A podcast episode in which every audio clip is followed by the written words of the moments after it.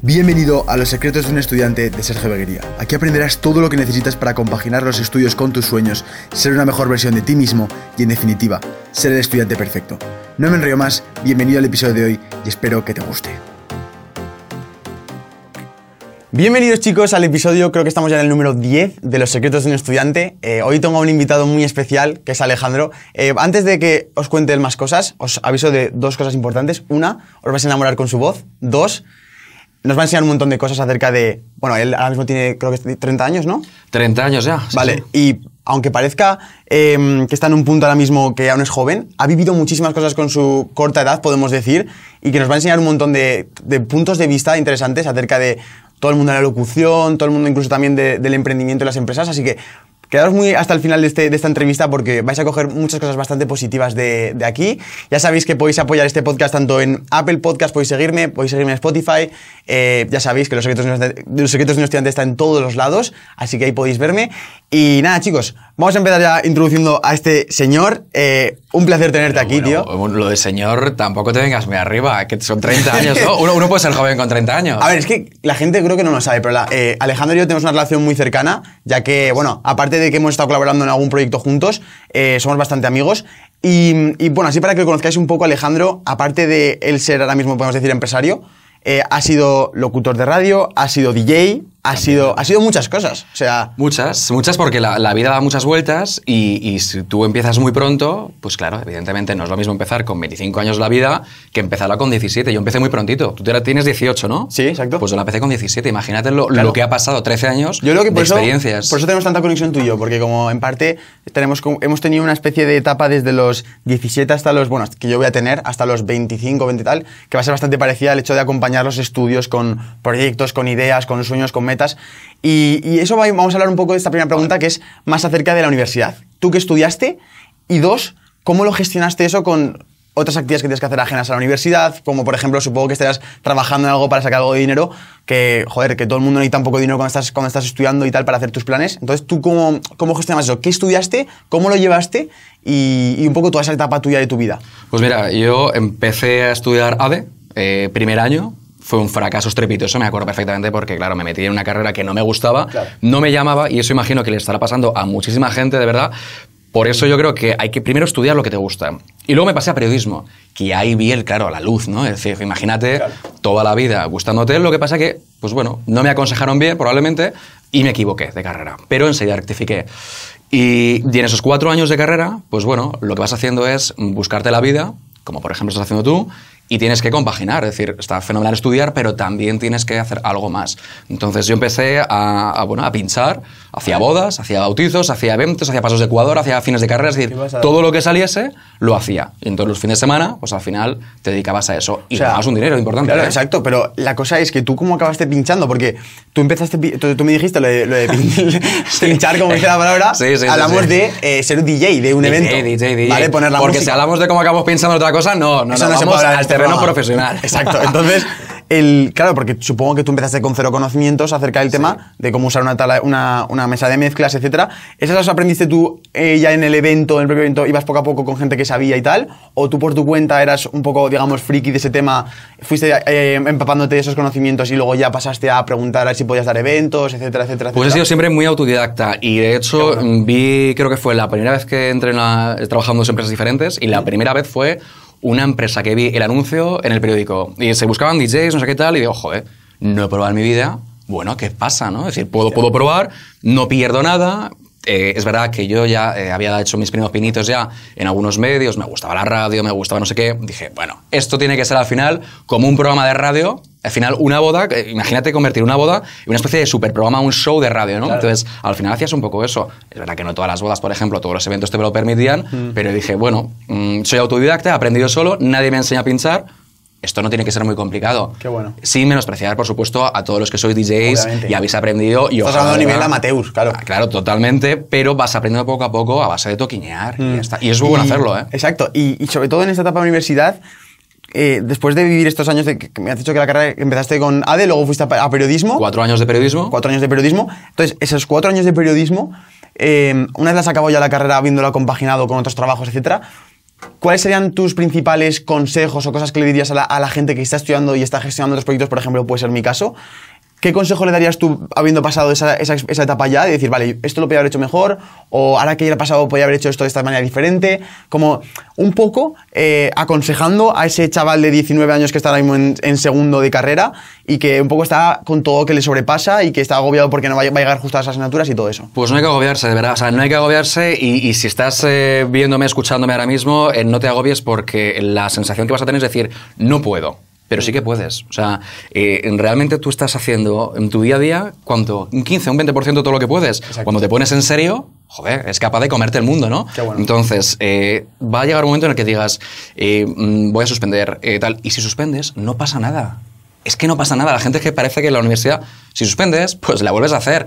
Pero al final hay otros proyectos en la vida que también son muy importantes. Es que no todos estudian en este mundo, ¿no? Entonces, hay gente que se agobia mucho, quizá. Exacto, y, y fijaros lo que está diciendo Alejandro con el tema de, los estudios, y es que, vale, nos tenemos que entrar a los estudios, es importante tener una carrera, es importante tener una formación, pero no debemos de dejar de lado esos proyectos paralelos que tenemos, porque a lo mejor esos proyectos son los que en un futuro va, va a formarte tu vida laboral en base a esos proyectos. Y además te va a dar unos conocimientos que te van a valer oro. O sea, de hecho yo creo que si compartes conmigo esta misma visión, muchas veces esas cosas que aprendemos en el- ahí fuera, con tu propia experiencia, con tus propias caídas, tus errores, etcétera, se te va a quedar mucho más grabado que a lo mejor Bueno, lo que has estudiado en segundo de ¿Cuánta gente conoces sea. tú que ha estado en la universidad pariendo, entre comillas, un proyecto, de repente ha salido y, y se dedica a ello? Es decir, crea una empresa totalmente. que ya ha nacido prácticamente en el seno de la universidad o lo que sea. Es decir, bueno. una idea que tú estabas haciendo mientras estabas estudiando, yo qué sé, estadística, eh, historia, lo que sea, ¿no? Eh, introducción al derecho Claro. eh, o, o- o lo que sea, decir, joder, mm, he creado una idea que luego se materializa y la tienes ahí. Por lo tanto, esa idea, ese germen que tú creas, Hmm. no puedes dejarlo. Y bueno, Ese es el consejo, no lo dejes nunca. Vale, no lo dejes nunca. Y, y otro tema también, todos estáis escuchando la voz de, la voz de Alejandro, es muy, muy bonita. Vamos, yo, yo disfruto mucho escuchándole. Entonces, eh, tuvo una etapa en, bueno, tuviste una etapa en Madrid, que, que Sí. fuiste locutor de radio.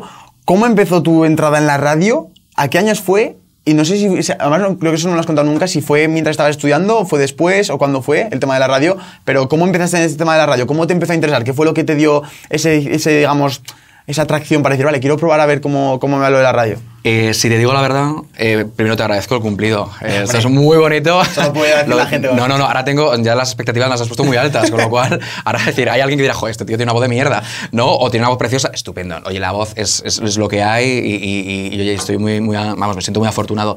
Pero eh, el tema de radio, por ejemplo, yo creo que ya desde muy pequeñito. O sea, hay quien ya ve que puede eh, jugar en el Madrid o que puede jugar en el Barça o lo que tú quieras o en el Getafe, ¿no? Pero yo enseguida vi que podía sacar esa cierta rentabilidad a la voz, que me gustaba la radio muchísimo. Mm, Es un topicazo. Pero ¿cuántos sábados por la mañana has estado escuchando a Tony Aguilar?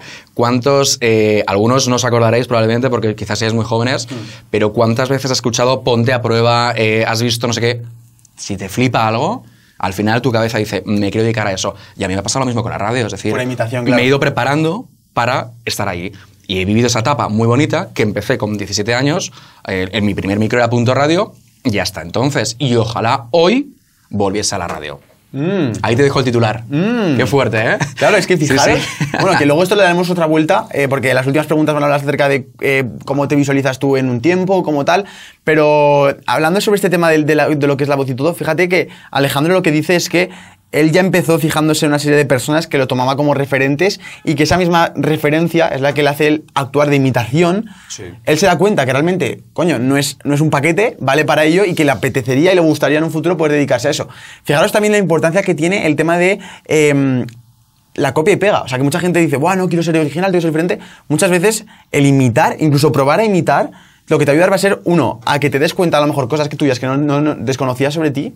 Y dos, que a lo mejor mejores mucho más rápido porque estás aprendiendo de una persona que ya es profesional del tema y luego ya, una vez ya tienes un mejor nivel, pues ya te vas por tu camino. Pero, Pero no hay, ahora nada quiero hablar- malo, no hay nada malo en imitar. ¿eh? Vale. O sea, que, que- que- que la gente os quedéis con la sensación de que, o con la idea de que puedes imitar y luego ya empezarás a ser tú mismo. Exacto, Eh, exacto, No pasa nada fijarse en los grandes. Exacto. Sí, oye, eh, ahí están, ¿no? En mi caso, en el mundo de la comunicación, el que sea, eh, se puede fijar en un abogado, en un médico o en un futbolista. Esto es como todo, pero no hay nada malo en imitar. Hmm. Luego es, cierto que hay que ser natural y hay que ser uno mismo, pero no pasa nada por imitar. Claro. Por lo menos al principio. Y, y el tema de la voz, ¿las, ¿las está entrenando bastante? Porque claro, con el tema de la locución, mucha gente que a lo mejor le interesa el tema, porque aquí hay to- to- todo tipo de ramas. em, ¿cómo puedes conseguir, o sea, todo el mundo puede conseguir esa voz profesional, todo el mundo puede conseguir esa voz de radio? ¿Cómo la has entrenado? ¿La has entrenado? Esas son las preguntas que tengo acerca de este tema de la voz, porque yo creo que mucha gente está en una situación en la cual le molaría sonar como una persona de radio, le molaría incluso trabajar en algún programa de, pues, matutino o lo que fuera de radio, y no se ve muy bien realmente si va a tener futuro en ese campo, no sabe cómo probar, no sabe cómo entrenar, cómo, cómo trabajar esa voz. A ver, esto ha cambiado mucho, esto ha cambiado muchísimo y yo cada día, por ejemplo, eh, me fijo en, en que las radios hoy buscan naturalidad. Entonces, ya no es esa voz espectacular, preciosa de radio, decir, eh, oye, son las eh, tal, no sé cuánto. No, tío, la gente busca gente normal que te hable de tú a tú. Es decir, eh, alguien que no tenga la voz espectacular, que digas, joder, parezco un tenor. No pasa nada. Es decir, eh, es que hoy se buscan otros matices de voz, otras, otros timbres que, que no tienen por qué ser un timbre de, de- de voz que digas, esta es para radio. Qué voz tan bonita. No. O sea, hay gente con voces, no pasa nada, lo podemos decir, mm, no muy agradables que están en radio. Y tú los- todos los días los carisma, escuchas. claro. Sí, eh, tienen una personalidad, eh, son unos grandes profesionales, es decir, no solamente es la voz para estar en radio. Hombre, ayuda, evidentemente. Vale. Esto es como si quieres ser modelo de Hollister y, y, bueno, es decir, No, pesas feo, claro. 180 kilos. Claro. Es complicado, es complicado. ¿Lo puede ser? Sí, si entrenas, vamos a eso, es decir, puedes entrenar la voz también. Claro, y con lo que dices todos los modelos, fíjate que hay modelos que son muy guapos y otros que simplemente tienen algo diferente, que es lo que le aporta la marca. Y hay gente que, hay gente que va vestida como vagabundos y escogen para modelos. Ya hay marcas como, por ejemplo, DAF, eh, que, que busca precisamente modelos fuera del estereotipo bueno. 90, 60, 90, ¿no? Exacto. Hay radios que también buscan, por ejemplo, o programas que buscan gente que se aleje del prototipo de, de locutor perfecto y Mm. que diga, este tío tiene algo diferente, engancha, tiene un engagement con la audiencia que no lo tiene un tío que tiene una voz preciosa. Mm. Qué bueno. Una tía, ¿eh? Da igual. Vale, y, y enlazando esto con el mundo de pues eso, las salidas laborales y todo, que es la gente, sobre todo este podcast, va destinado a estudiantes, a gente que está en esa etapa de, de- empezar a construir su vida, mirar hacia adelante y decir, vale, ¿qué es lo que quiero conseguir? Em, lo que tenemos muchas veces en mente es, vale, esta carrera me va a meter, pero ¿por qué salidas tiene? En- sin embargo, en el mundo de la locución, em, hay alguna carrera que lo va a tocar, pero no hay ninguna carrera que te va a enseñar a ser una persona locutora de radio como tal al 100%, al igual que no hay ninguna carrera que te haga ser influencer, al igual que no hay ninguna carrera que te haga ser futbolista, ¿me entiendes? Es como el mundo de la locución ahora mismo, actualmente a día de hoy, ¿qué son, ¿cuáles son las salidas que le ves? Y en el caso de que una persona quisiera dedicarse a ello, ¿qué consejos le darías a la hora de salir al mundo laboral? De decir, vale, pues te recomiendo que aparte de saber esto, te recomiendo que sepas edición de vídeo porque te va a servir para esto, o te recomiendo que tires más por esta gama porque es un campo que está empezando a nacer, ¿me entiendes? ¿no? Como consejos Sí, a la sí, gente sí. que quiera trabajar de esto. Hombre, yo, vamos a ver, me estaría metiendo en un campo que tampoco es específicamente el mío. Es decir, Tranquilo. yo, locución como tal, eh, digamos que locuto, pero no soy un locutor eh, de doblaje, por ejemplo, un Mm. locutor de cine. Eres un locutor de radio. Pero eh, no te puedo dar grandes consejos en el mundo de la locución, sí en el mundo del periodismo o de la comunicación. Vale, y sí. cuando digo comunicación me refiero a, a aquellos que estudian periodismo, comunicación audiovisual, publicidad y relaciones públicas. Es decir, ya estoy abarcando un sector bastante amplio de gente. Vale, pues esa gente Sí. que, está, que está estudiando periodismo, comunicación, etcétera, ¿qué tipo de O, tal? o que pueda estar relacionado algo con comunicación. Es decir, Porque que poder- sí. puede haber gente de otras carreras eh, que al final se dediquen a la comunicación. Exacto. De manera directa o indirecta. Es decir, Mm. eh, alguien que está estudiando estadística, tú estudias, por ejemplo, estudiando marketing. marketing. Sí. ¿Quién te dice a ti que no puedes manejar el día de mañana la cuenta o las redes sociales de, por ejemplo, de BMW? Claro. ¿Por qué no? Podrías. Por poder. Es decir, Estás, estás preparado para manejar unas redes sociales, ¿no? Mm. Es decir, no es intrusismo. Es decir, hoy, quien no esté preparado para manejar esas redes, no puede. Por eso es importante ser un perfil 360. Lo que llamo, es decir, eh, mm, en mi mundo, ¿no? Comunicación. Tienes que saber locutar, tienes que saber editar, tienes que saber eh, presentar, tienes que saber hacer de todo. ¿Por qué? Porque es que hay tan pocas plazas que se buscan perfiles muy competitivos, muy completos. Y si no sabes hacer algo, búscate la vida. Es decir, si no sabes editar, mira, te, vi- eh, te miras videotutoriales eh, españoles, latinos, coreanos, lo que quieras, pero te los buscas y te los miras. Si no sabes locutar, búscate a alguien que... Tú das clases de mates, por ejemplo, particulares, ¿no? O inglés o tal. Sí. Seguro que hay alguien que te puede enseñar. Claro. Entonces hay que ser muy completo, porque las empresas te van a pedir que seas muy completo. Claro. Mm. Al final sales con un título igual que todos. Algo tiene que diferenciarte. ¿Tú crees, ¿Tú crees en eso que se dice, por ejemplo, sobre todo en carreras como periodismo? De, Buah, periodismo sí está bien, pero salidas pocas. Siempre se suele decir como que no va a, haber, no vas a encontrar trabajo, que mucha gente está en el paro cuando va cuando estudia, por ejemplo, una carrera como periodismo. Tú que la has estudiado, ¿piensas que eso es bastante generalizado y bastante excusa? Porque esa gente no quiere desarrollar ese perfil 360, no quiere desarrollar todas sus aptitudes como las debería desarrollar y por eso no lo está encontrando. ¿O sí que es verdad que ves a la misma situación difícil en el sentido de que justo el mundo de la comunicación está siendo un mundo complicado? Mira, eso me molesta muchísimo, te lo digo Mm. verdad, ¿no? Y me molesta porque eh, decir que estás estudiando periodismo y que estás en la calle porque no hay sitios es mentira. Es Es mentira y los que estáis viéndolo y, y- y sois periodistas o sois comunicadores, sabéis también como yo que hay plazas. Lo que pasa que hay muchas plazas que la gente no quiere. Esto es como todo. Tú te metes en LinkedIn ahora mismo Mm. y dices, bueno, ofertas de LinkedIn, ¿no? En LinkedIn lo que antes era jobs, es decir, ahora te metes y buscas empleo. Hay 200 plazas o 300 bueno. plazas, que igual no es eh, exactamente periodismo puro, pero eh, hay una plaza en Ceuta que nadie quiere a Ceuta. Ah, claro. Esa es la cosa. O hay una plaza en una empresa todo ya de perfecto. pescados en, en Cartagena, que por cierto, Mm. igual te pagan más que trabajando en marca o en la COPE o, o en lo donde sea, pero nadie quiere ir a esa empresa porque, claro, como no es una empresa que a priori Mm. prestigio. en el papel, efectivamente, quede como la leche, nadie quiere ir. Pero hay una plaza ahí para un periodista. Es como que la gente le da, le da cosa a, a la, a la gente que está a punto de, pues, de conseguir esos objetivos que tiene, esos sueños, le da, le da cosa pasar por ese proceso de, de meterte en el barro, de remangarte, de decir, vale, voy a currar, aunque, me- aunque tenga que empezar trabajando desde abajo con un, con un sueldo pues, de mierda y pues, con unos horarios bast- bastante perjudiciales. Me da igual esto porque sé que forma parte del proceso hasta ese objetivo. Totalmente. Y mucha gente no está dispuesta a eso, simplemente quiere saltarse eso como un puente y decir, vale, no, yo acabo aquí, aquí trabajando cuanto menos mejor y tal. Cuando estás con esa mentalidad como antiproductiva y, y no, no no siendo como, no, estar, no estando dispuesto a poner las horas, a poner horas extras si hace falta y tal, es que yo creo que está, el problema está en la actitud, no Vamos está a un en, en- en el empleo. ¿Tú te irías a trabajar en una empresa pequeña, por ejemplo, en un polígono? ¿O, Sí, o sí, ya querrías entrar, claro. por ejemplo, a trabajar en BBVA? Claro que no, yo, yo, o sea, yo personalmente Rodarías. no me importaría, no me importaría meterme en un polígono, pero sí que es verdad que yo preferiría una, una empresa grande como Vale, BBVA. pero para, para empezar, rodarías, por ejemplo, una empresa de un polígono. Es decir, Claro, coger experiencia, coger rodaje y luego ya vas a la grande. El problema está en que mucha gente quiere ir a la grande de primeras. Ese es el problema. Claro, entonces decir, oiga, Todos queremos es que- entrar es a la grande de Sí, a todos nos gusta trabajar en, Claro. en- en las superempresas. eh, es decir, oiga, a todos nos gusta No eh, eh, decir, oiga, trabajamos en Amazon, en no sé dónde. Decir, claro que sí, son las grandes empresas, ¿no? Ese es el sueño de todo el mundo. Pero es que para llegar ahí hay que currar muchísimo o tener suerte. Que Mm. ese factor también existe. Claro, esa es la cosa. Y, y claro, y luego también surge, sobre todo últimamente en, este, en esta etapa de, la, de nuestra sociedad, como mucho bombo, no sé si has escuchado, tío, pero el, el mundo del emprendimiento, emprendo, soy un emprendedor, eh, fíjate qué guay, no sé qué. Como que la gente está dando un bombo que no tiene realmente, porque al final un emprendedor no deja de ser algo tan, tan atractivo. Obviamente vemos la, la cara de Mark Zuckerberg y decimos, ¡buah, qué guay! Yo quiero ser igual ahí con, en mi habitación con tres universitarios creando una startup, no sé qué, con inversores. Pero es que al final un emprendedor, es que hay muchos emprendedores, al final la pescadería debajo de tu casa Sí. es un emprendedor. Total. Eh, cualquier empresa es un emprendedor, pero claro, ¿cuál es la realidad del emprendimiento? Hay mucho riesgo además, o sea, ¿tú cuál es tu punto de vista tú como emprendedor?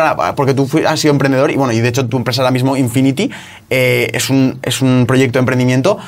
¿Qué, pun- qué puntos tienes en base al, al emprendimiento? ¿Qué, qué puntos tienes tú en cuanto a la gente, decirle a la gente todo el tema que opines sobre, sobre todo este tema? Emprender no es la vida en rosa, te lo puedo asegurar. Yo soy muy crítico con esto. Eh, sé que me he llevado muchas leches y no pasa nada, yo lo digo abiertamente, me he llevado muchas leches por criticar a veces el emprendimiento. Mm, Yo no me considero un emprendimiento, me considero un superviviente, que es diferente. Es decir, sí he creado una empresa, por supuesto, pero un emprendedor también es el tío que mm, dice, bueno, y ahora otro proyecto, otro proyecto. Es decir, yo no he tenido esa, esa, y no pasa nada por decirlo, es decir, no he tenido más ganas de crecer. Eh, me he, de alguna forma, eh, satisfecho con lo que había, funciona bien, no he querido crecer más. Mm, Quizá no soy eh, un emprendedor, sí, porque he emprendido, pero no soy un emprendedor real, ¿vale? Vale. Pero es cierto que la gente dice, emprendo, abro no sé qué, me abro una agencia, tal. Emprender es muy complicado. Eh, estamos llenos de, de trabas por todos sitios. Eh, por supuesto, ni, no quiero ni mencionarla porque estoy seguro que si la menciono me va a caer Hacienda, pero es que Hacienda te ahoga. Es decir, Claro, eh, sin meterte en tema de impuestos, ya solo ya por generar el proyecto pero ya- bueno, a mí y, y a los 3 millones de autónomos que hay en España, es decir, eh, Yo- yo incluido. incluido, es decir, es que lo que no puede ser es que un tío que ni siquiera sabe si va a cobrar a fin de mes, Sí. ya estás pagando una cuota mínima de 300 euros. Y dirá, bueno, tenéis tarifa plana. Tarifa plana el primer año, el segundo. Es decir, Sí, cuando ya empiezas a rodar, no. Tienes que pagar salarios, tienes que pagar nóminas. Es decir, emprender no es plato con gusto, en mi caso. Es decir, es mi opinión. Y es muy difícil salir adelante y cierran muchas empresas. Entonces, hay que tenerlo muy claro. Ahora, yo diría que tú es verdad que has emprendido y es un caso de éxito probablemente, pero eh, cuidado. O sea, no nos demos a En la cualquier momento se puede epidemia emprendedora por- porque, porque, porque cuidado, o sea, porque te metes un ostión del 15. Entonces, eh, hay que tener mucho cuidado. Y perdón por lo del ostión si alguien ha sentado mal, ¿eh? pero que ya sé que este es un podcast serio y riguroso. No, pero, pero, sí que es es la realidad. O sea, es que estamos es. Por ejemplo, ¿qué quieres? ¿Que te, que te miente que te diga que todo es estupendo? Claro. Puedo decirlo, decir, todo, todo es Por estupendo. poder. Pero no es así. Es que es muy complicado y levantar la persona cada día es muy complicado. Y, por ejemplo, no sé muy bien, ahora quiero que nos cuentes un poco más acerca de Infinity, que es tu empresa actual. Em, no sé de qué nace, pero seguramente se nazca como consecuencia de, me refiero. Seguramente no dijiste con, pues, con, la, con, la, con que empezaste Infinity, dijiste, Buah, quiero crear Infinity de esta manera, que sea sobre comunicación y broadcasting, no sé qué. Yo creo que seguramente te salían trabajos que al final tuviste que llamarlo de alguna manera la entidad en la cual cobrabas esos trabajos le empezaste a llamar Infinity porque ya dijiste, vale, esto vamos a formar una cosa seria, como que poco a poco fue como una consecuencia, como algo que salió solo porque tenía que salir. Podía ser Infinity, puede ser lo que sea. No era como algo que tú lo creas, sino que básicamente es como que el emprendimiento muchas veces, los que salen bien, son porque son consecuencias de haber encontrado un servicio algo que realmente estás ya aportando y que... Encuentras un servicio y también, en mi caso, por ejemplo, fue insatisfacción. Es decir, eh, yo estaba en una agencia de comunicación, eh, en España hay dos muy famosas, eh, pues una de ellas, ¿Mm? agencia de noticias, perdón. Y estando allí dije, oye, vamos a ver. Esto era lo que tenía... Tienes potencial, tienes ganas de currar, tienes ganas de comerte el mundo. ¿Qué haces aquí? ¿Qué coño estás haciendo aquí? Ganando una miseria con todo el cariño y afortunadamente me sentía de currar, pero ¿qué haces aquí? Obvio. Entonces dije, hay, una, hay un nicho de mercado estás en una ciudad, en este caso Zaragoza, eh, que hay posibilidades, no hay lo que tú estás buscando. Eh, dices, bueno, en este caso buscas consultores de comunicación, que hay uno o dos. Estamos hablando de una ciudad de 700.000 habitantes. Claro, dices, hay una oportunidad. Mm. Entonces dices, a por ello. Y de repente un día decides eh, todos tus ahorros que tenías invertirlos en una oficina o lo que sea, empiezas a crear un equipo, empiezas a buscar ideas, eh, tienes que presentarte a clientes, tienes que mm, de alguna forma eh, pues no cargarte de energía y remangarte y hacer de todo, ser todo, ser toda la empresa. Y te digo una cosa, claro. lo sigo haciendo, ¿eh? Obvio. Yo ahora mismo Sí, además yo lo puedo ver desde fuera que sí que Alejandro se sigue encargando absolutamente ni, ni galones ni nada, es decir, mm. cuando hay que bajar abajo al pozo se baja al pozo y ya está. Y eso es lo bueno de la empresa, que, que, que al final tengo un equipo espectacular, que si alguno está viendo el, escuchando el podcast o viendo el programa, decir, bueno, ahí lo que hay, y yo me estoy súper satisfecho con mi equipo. Cuesta mucho hacerlo, pero hay que currar muchísimo. Hmm. Y nosotros hemos currado mucho. Y en parte, eh, sí que es verdad que eso te demuestra que el emprendimiento no está hecho para todo el mundo. Hay gente que a lo mejor le renta más trabajar en esta, en esta agencia grande, eh, con un salario fijo, con unos salarios fijos, y que pueda coger y a las 8, cuando llega a casa después de trabajar, desconecta. Y eso yo creo que es, en parte, algo que tenemos que tener en cuenta. A lo mejor que nosotros digamos esto y lo planteemos ¿eh? como algo atractivo, lo vemos como, ¡guau! Tenemos que ser, tengo que ser emprendedor porque fíjate que guay, Sergio lo es o, Alejandro lo es, tal. Es que en tu cada cosa es un mundo. Es que lo que digo, tienes que conocerte a ti mismo. Yo, porque me conozco a mí mismo, sé que soy muy insatisfecho por naturaleza y soy muy ambicioso. Lo, he sido siempre desde todas las actividades que he hecho desde muy pequeño y lo sigo siendo ahora que soy muy joven. Entonces, sé que yo un trabajo normal me sentiría como, como en una jaula encerrado, ¿no? Entonces, vale. pero porque en mi caso yo ya me conozco, pero claro, la gente no es para todo el mundo.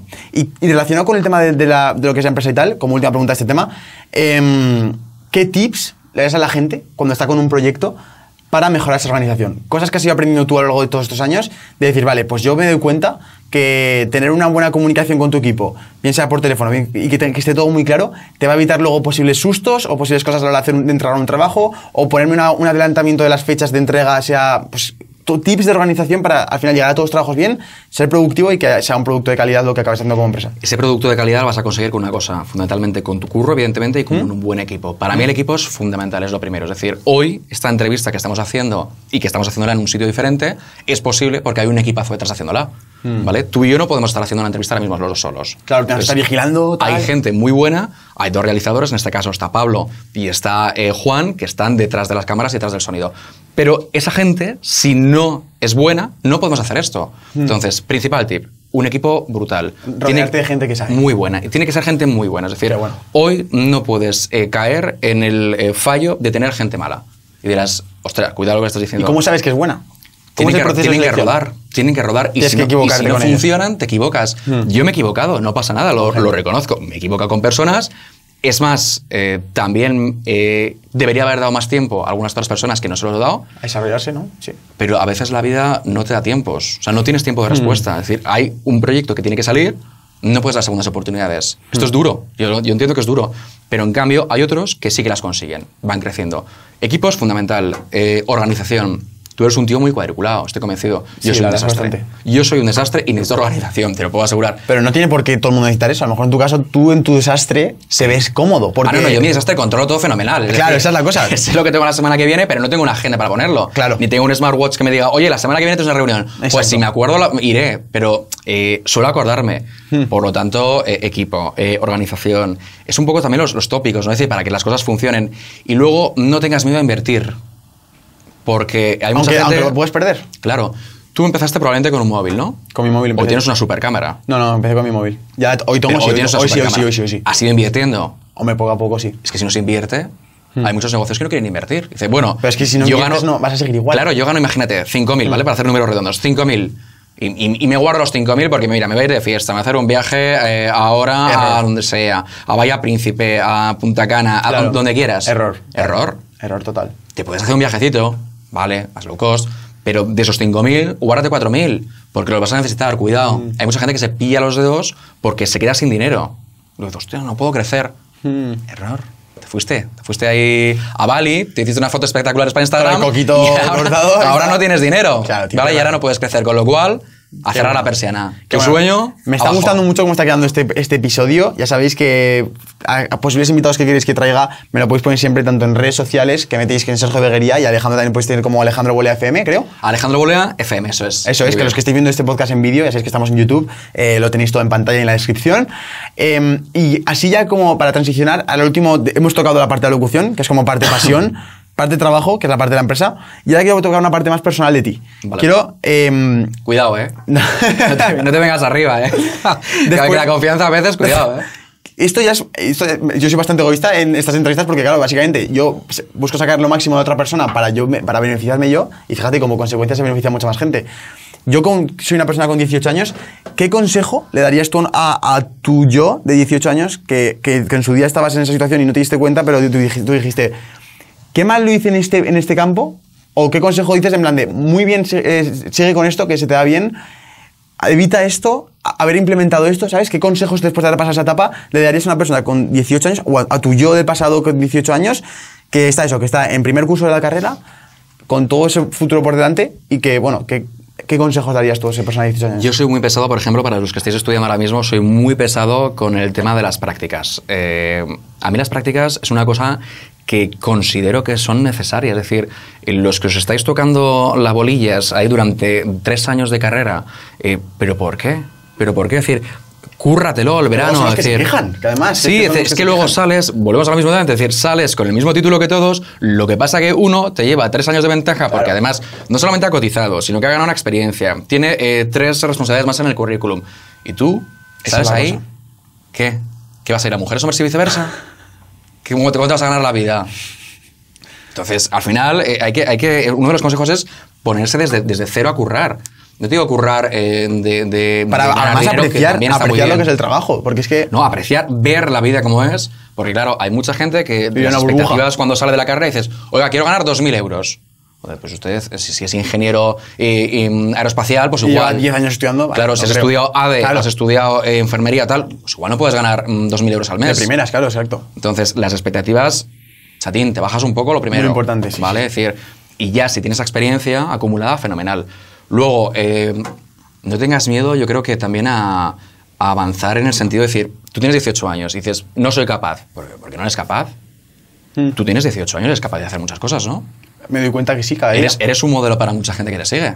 Cada día me doy cuenta que soy capaz de más. Y y eso también es una, una creencia todo, limitante todo el que movimiento tengo. NOAS. Es decir, yo no me creo que todos esos NOAS que estáis juntos no seáis capaces de mover un mundo nuevo. Es decir, Está claro. ¿por Pero qué vamos- no? y, lo, y lo vamos a hacer.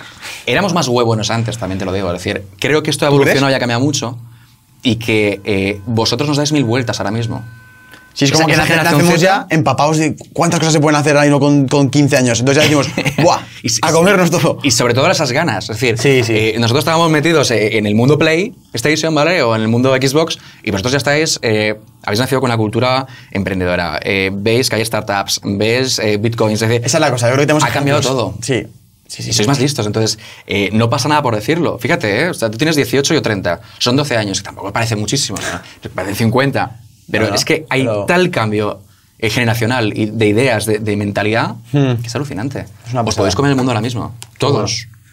Y después de pasar esta etapa, ahora mismo, eh, digamos, en tu carrera profesional como Alejandro Bolea trabajador, ¿en qué punto te ves? ¿Te ves en un punto ahora mismo de... Vas a de- sacar, ¿eh? El futuro, ¿eh? de- en un punto de transición, te ves en un punto ahora mismo de, bueno, estoy en una situación cómoda, voy a seguir, me, me espero igual estos próximos dos, tres años, o te ves en un punto en el cual aún sigues empezando, sigues siendo un inexperto y estás ahora mismo aún probando cosas, probando cambios, te- testeando aún qué, qué es lo que te gusta realmente, o es lo que te digo, tienes un punto, estás en un punto de intermedio, porque claro, estás en un punto, yo creo que 30 es bastante crítico en el sentido ya de, de que las próximas, sí, sí, las próximas 5 o 6 decisiones que tomes en base a tu carrera laboral va a ser las que te quedes ya los próximos 20 otros 30 años que tienes de, de trabajo. Mira, Entonces, mira, sí, sí. ¿cómo te ves tú ahora mismo?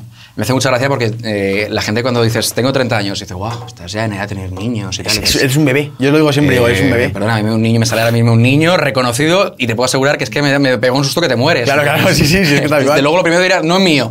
No, pero eh, estamos en un momento en el que podemos hacer muchísimas cosas. Mm. Eh, si me preguntas a mí, yo ahora estoy en un estado de confort. ¿vale? Es decir, Estoy en mi zona de confort, que es una empresa que funciona, eh, que vas bien, insisto, tienes tus proyectos, funcionas. Pero se me queda, perdona, es que esto es coronavirus, se me queda, se me queda corta. Es decir, eh, se me queda corta porque tú quieres ir a más. ¿Vale? Estoy en una, en una Volvemos ciudad. a, a la insatisfacción que, que decíamos antes con lo de la agencia está grande, ¿no? Que dices que, que quieres más, quieres Claro, volver otra vez decir, a, a crear. Poder rodar, que es lo que yo planteo desde un principio, rodar. Pero al final vas a querer más. Es decir, siempre vas a ser más ambicioso. Y no es malo ser ambicioso. Es decir, eh, eh, al final yo creo que es que es buenísimo y dices, eh, quiero crecer, quiero hacer cosas. Y en mi caso, por ejemplo, ahora mismo, después de haber pasado tres años y medio de, de proyecto personal, de empresa, pues me podría plantear cambios.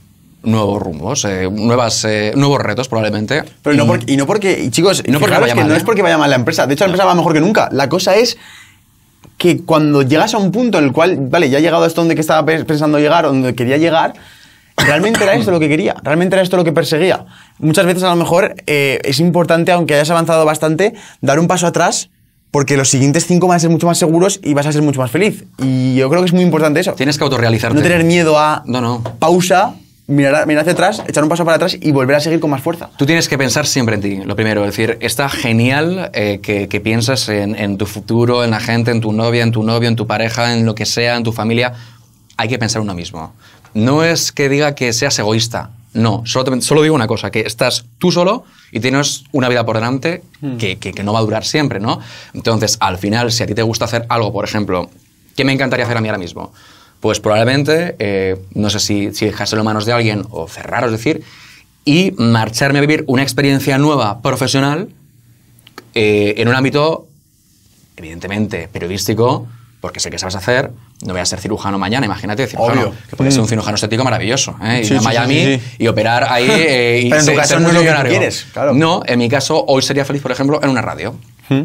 Europa FM, Los 40, que es lo que a mí me gusta. Y seguramente cobrando bastante menos. ¿Vas a que cobrar menos? ahora. Segurísimo. Ya Eso digo que sí, hablamos, que no, no es tan importante siempre el dinero, chicos. Tenedlo, quitaros de la cabeza. Es importante, es un medidor de, de ese éxito, es un medidor de tu progreso con tus proyectos, pero, pero que muchas veces fijaros que, que no siempre es el resultado. Y yo me estoy dando cada vez más cuenta en gente que hablo de que ya está en esa situación y dices, hostia, estás en esa situación y ahora si quieres otra cosa Vas a diferente. ganar muchísimo menos, vas a tener Hmm. una calidad de vida probablemente peor, eh, vas a empezar de cero.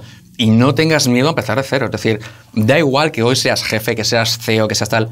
Si mañana te toca ser eh, eh, el último en llegar a la empresa, el último mono, pero eres feliz, adelante. No tengas miedo. Qué buena, qué razón. Es que razón, tío. Sí, sí, la sí. gente piensa y dice, uh, mañana voy a rebajar, me voy a bajar cuatro escalones. ¿Y qué? Si tú eres feliz, ¿qué más te da? Ya, ya crecerás. Hay tiempo para crecer. Claro. Ya ganarás más dinero. Haz lo que quieras. Pero, Pero, de momento, cambia tu elige vida. por tu felicidad. Es otro rumbo. Hmm. Ya está. Y asumiendo sociedad de esto, ¿cómo te ves en cinco años? ¿Cómo ves a Alejandro Bolea de ¿Tienes con móvil, no? 35? Sí. Pues pon Europa FM que ya me puedo escuchar. Sería estupendo, ¿eh? sería, sería sería, sería buenísimo, ¿no? Imagínate en cinco años. Pues ojalá que sí, de verdad. eh, a mí me gusta, me gusta muchísimo ese mundo. Eh, no descarto. Bueno, tú estás ahora mismo haciendo un, un- programa, eh, los que estáis escuchando el podcast, os invito efectivamente, como decía Sergio, a, a- a vernos y los que nos estáis viendo. eh, oye, digo la radio, pero también la tele. Hmm. Tú eres un producto muy intimat. Cualquier día de estos te van a hacer un programa para ti solo.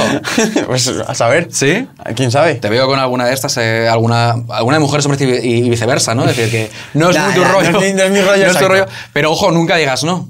Esa- Es que eso, por eso digo que muchas veces el futuro es incierto, pero, pero sí que pues un poco forzarlo como crees que va a ser. Tú dices que vas a ser más, o sea, tú te quieres ver en cinco años eh, trabajando en algo que te apasiona, Claro. no poniendo como objetivo, que sí, en parte también el dinero, pero no tanto como objetivo principal, sino primero en escala de prioridades la felicidad, luego después ya pues los ingresos y como, em, como siempre eligiendo por lo que realmente es tu pasión Siempre, y por lo que realmente tú disfrutas haciendo el día a día, aunque sea un poco peor, pero disfrutándolo. Pasión siempre por delante. Yo sé que esto suena muy a Instagramer, a coach, motivacional, Sí, sí, pero, es cierto que lo de la es pasión cierto. es muy importante. Es decir, al Es final va a marcar tu vida. Entonces, eh, hoy igual no eres tan feliz como puede ser dentro de cinco años, cobrando muchísimo menos. Ahora, también te digo una cosa. Si eres bueno, cobrarás más. No pasa nada, esto es así. Bueno, hombre, Esa es la cosa. es- esto tiene, es, es una ley, es decir, oiga, mm, vas a ser más bueno, la empresa te va a ascender poco a poco, entonces no pasa nada. Y, y da igual que ahora cobres menos, tal. Pasión, siempre, por delante de todo. De hecho, por delante del dinero, de tal. Lo que, dices nada. lo que dices de cobrar más, si te apasiona realmente, vas a trabajar más que, tú- que la gente que está compitiendo para ese puesto que tú quieres que co- cobrando más. Si te trabajas más, vas a ser seguramente mejor. Si eres mejor, coño, que, que la gente que, esté- que te está contratando y que te está dando dinero eh, no es tonta, te va a elegir a ti. Si tienes te- todo este presupuesto para invertir en una empresa, a lo mejor lo invertirá en la tuya. Pues eso es lo que se diferencia también el tema de trabajar con pasión o no trabajar con pasión. Y rodeate de gente muy buena. ¿eh? Y rodearte de un buen equipo. De un buen equipo y más que un buen equipo también de gente que te aporte.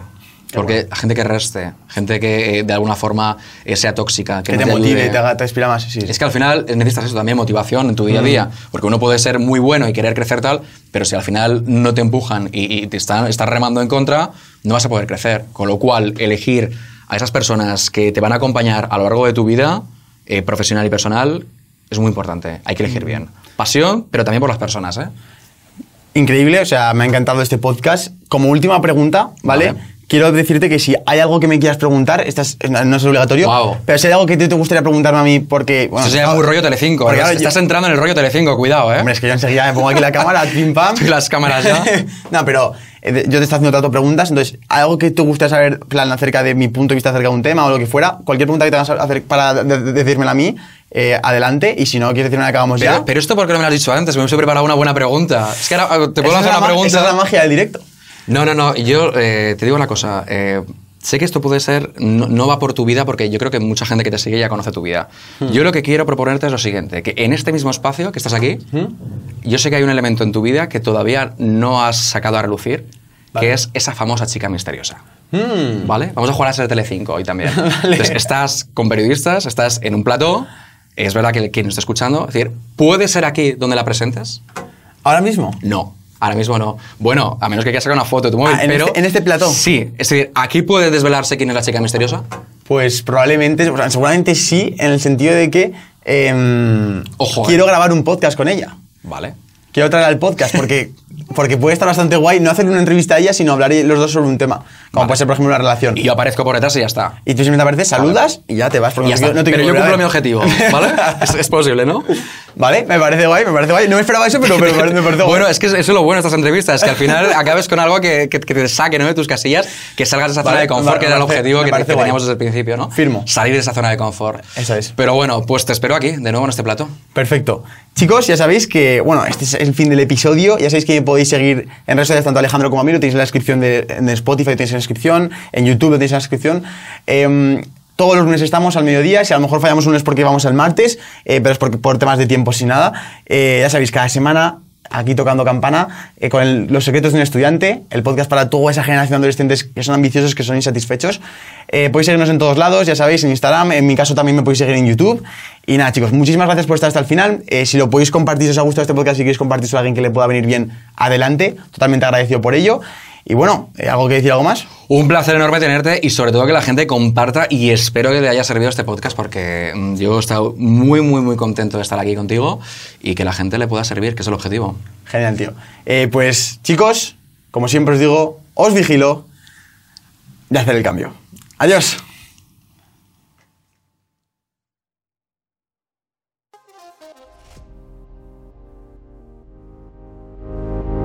Acabas de escuchar el podcast de los secretos de un estudiante de Sergio Beguería. Por favor, te pediría enormemente que si te ha gustado lo compartieras, se lo compartieras a un amigo o a alguien que le pueda interesar y nos vemos en el próximo podcast. Un saludo.